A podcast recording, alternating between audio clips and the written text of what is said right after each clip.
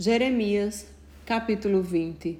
Então Pachu, Benmé, Pazu, filho de Imé, o sacerdote que era superintendente da casa de Yahvé, o templo do Senhor, ouviu Jeremias pregando essas profecias. Então Pazu mandou espancar o profeta e prendê-lo no tronco que havia junto à porta superior de Benjamim, no templo do Senhor.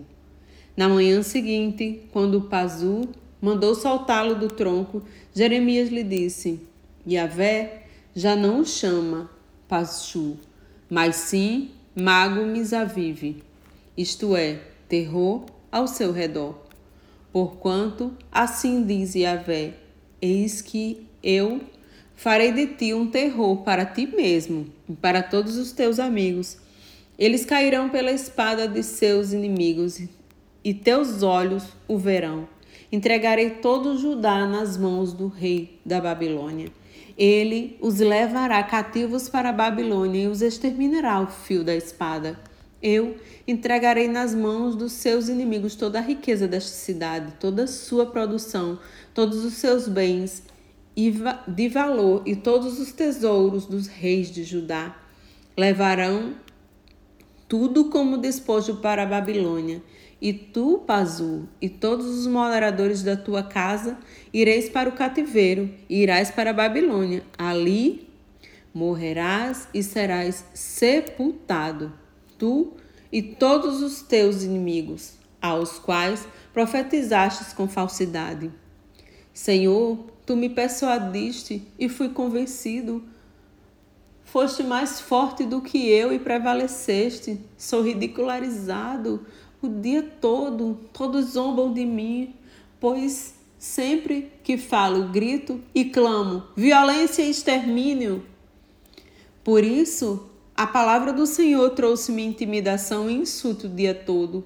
Contudo, se eu disser, não mencionarei, nem mais falarei em seu nome, é como se um fogo ardesse em meu coração, um fogo dentro de mim. Estou exausto, Tentando contê-lo, já não posso mais.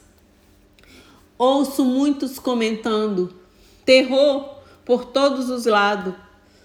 Denunciai-o, vamos denunciá-lo.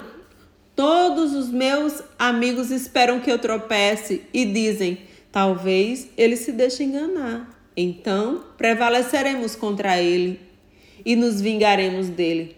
Mas Yahvé está comigo como um poderoso guerreiro. Por isso, os meus perseguidores tropeçarão e não prevalecerão. Serão grandemente humilhados por, por seu insucesso, desonra eterna, que jamais será esquecida. Tu, pois, ó Senhor dos Exércitos, que pões à prova o justo e vê os pensamentos e o coração, permite que eu veja a tua vingança sobre eles, porque confiei a minha causa a ti. Cantai a Yahvé, louvai a Yahvé, porque ele livrou a vida do pobre da mão dos perversos. Maldito o dia em que eu nasci, o dia em que minha mãe me gerou. Não seja abençoado Maldito seja o mensageiro que levou a notícia a meu pai e o deixou muito feliz quando comunicou: Nasceu-te um filho homem. Seja aquele homem como as cidades de Yahvé. Seja aquele homem como as cidades que Yahvé destruiu sem piedade. Que ele ouça gritos de socorro pela manhã e gritos de guerra ao meio-dia.